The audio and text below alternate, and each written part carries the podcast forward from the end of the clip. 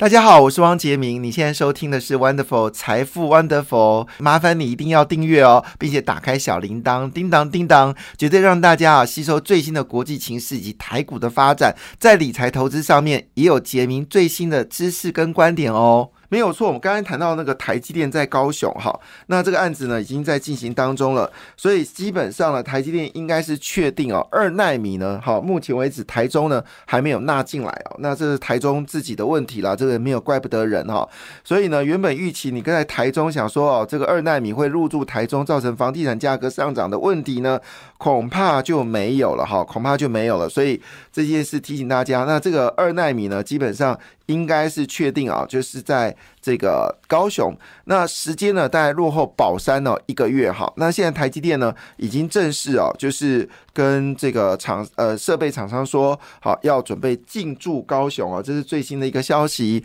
而且呢再说一遍哦，速度只落后宝山一个月哈。那台中应该是整合无望了哈。那这个。看起来这个高尔夫球场就卖不掉了，好，那还是继续当高尔夫球吧，好。那至于这个问题到底有多严重呢？我想这个高尔夫球场的老板，好，其实你已经这么有钱了啊，怎么还去贪这个钱呢？不过这里面可能牵扯好几亿元，哈，所以人正常了，就是人为财死，鸟为食亡，这也不是什么意外的事情啊。但是政府其实补贴是补的很够，好，但是呢，但是呢，好，厂商是比较贪婪的，好，那。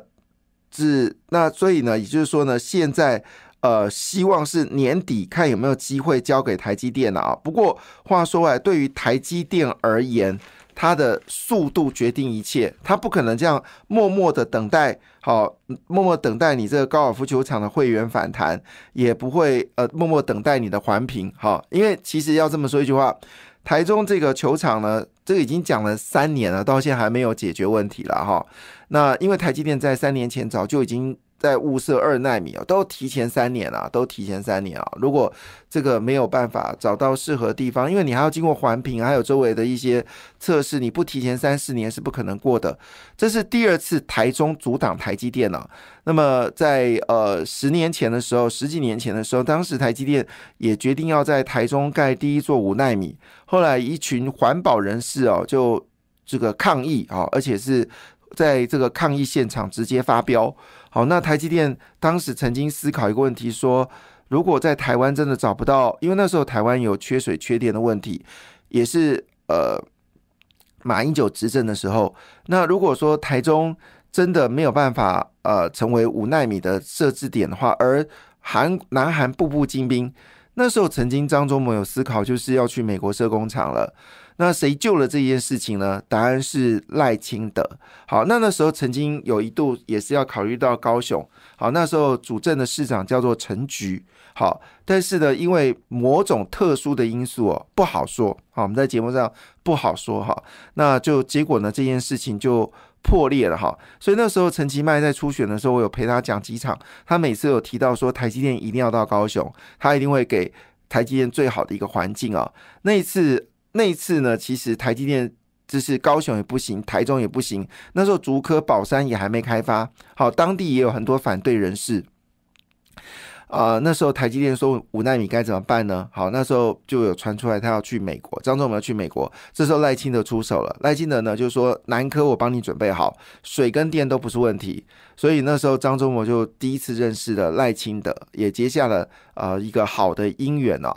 那当然那次的一个在台南盖完工厂之后呢，接下来台积电陆续呢就开始更早的去安排土地哦。那现在也就确定龙潭是一点五呃龙潭是一点五纳米嘛哈。那么到超纳米，那宝山跟高雄呢就是二纳米，好，那最快二零二五年下半年就会量产，速度非常快。这里当然也要谢谢陈其迈了啊，因为当时呃这个陈其迈跟蔡英文总统说，呃希望台积电能够到高雄。那原本高雄并不是台积电的菜，好，那当然，因为蔡总统有跟张忠谋哈，跟这个台积电说，哎，可不可以把整个台积电呢，有些厂的可不可以移到这个高雄去？那当时呢，就有说法是说，可是你的中油的污染没那么快解决啊。那那原本呢，这个案子呢是由经济部跟中油啊来呃改善中油的淤泥，因为这已经是六五六十年以上的一个淤泥啊，非短期之内可以解决。当时呢，经济部跟中油呢是提出了一个八年的一个计划。那这个八年，八年，台积电没有八年啊，台积电没有等八年这个可能啊。那那时候呢？这个呃，陈其迈呢就说好 OK，他就不管不理中油跟经济部了。他说这个事情我来处理，他就立刻分批招标，好像是三组人马，好把区块分开，由三组这个得标厂商呢分批来处理。那先处理的就是台积电可能设工厂的地区，结果没想到原本应该花八年的时时间呢，这陈其迈用一年不到的时间就把它处理掉。我觉得。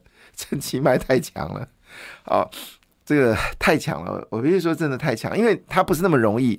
你必须往下，那个泥土你必须往下挖，可能挖到一定的这个程度，那可能不是十几公尺、二十公尺可以处理的。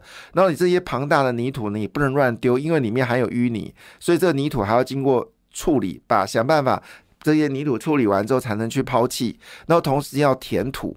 所以呢，这速度一般来说就是慢慢做，但是呢，没想到这个陈其迈呢，当然里面背后有英雄啊，这个在杂志里面有谈到，是台湾的一家很特殊的公司啊，它就是坚持要进行淤淤泥的处理，它是一家未上市的公司，那也帮了陈其迈很大的忙，那我非常高兴的说，耶。二纳米到高雄了哈，二纳米到高雄了哈，这是一件令人开心的事情啊！而且这次到高雄呢，其实不是单纯只有只有呃，就是台积电去哦，那也包括了像是我们说的默克，还有科林、英特格、呃艾斯摩尔、日立，好，都决定要来台湾来扩大生产。那包括印材跟东京温力。威力哈都要宣布在台湾呢建立先进制程跟训练中心。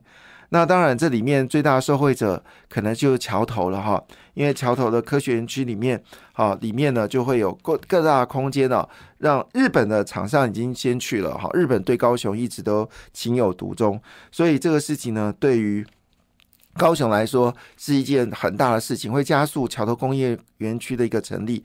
那当然，陈其迈有允诺。好，就是桥头不会只有工业园区，它也会盖社宅。好，那一万多间的社宅，这是陈其迈允诺的，这件事也麻烦你做照做。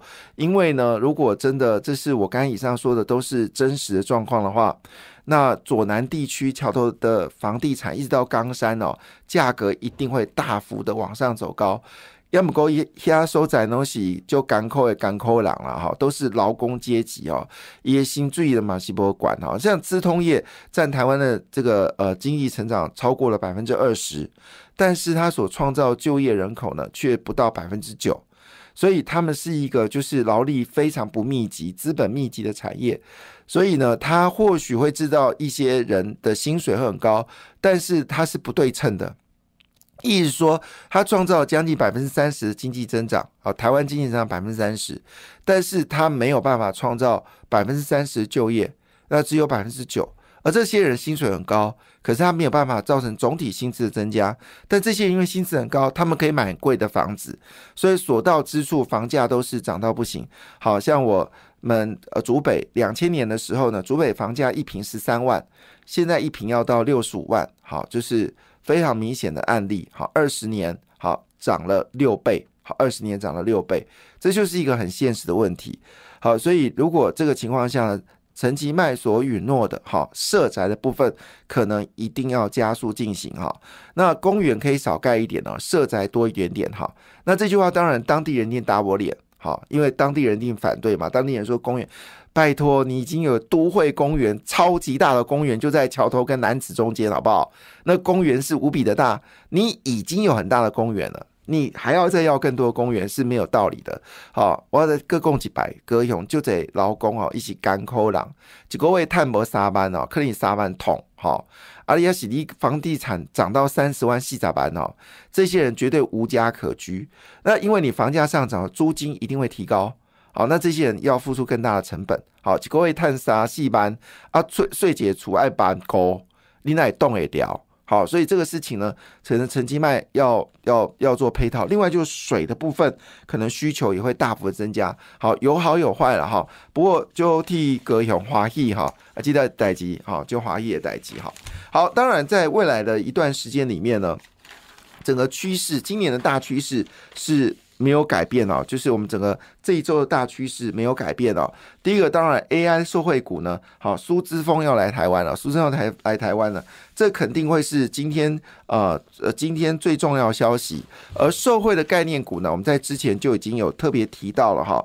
那么在先进部分的制程里面呢，还有封装，当然就是台积电跟日月光是最大的受惠者。那据了解，历程也说它有受惠了哈，还有呃。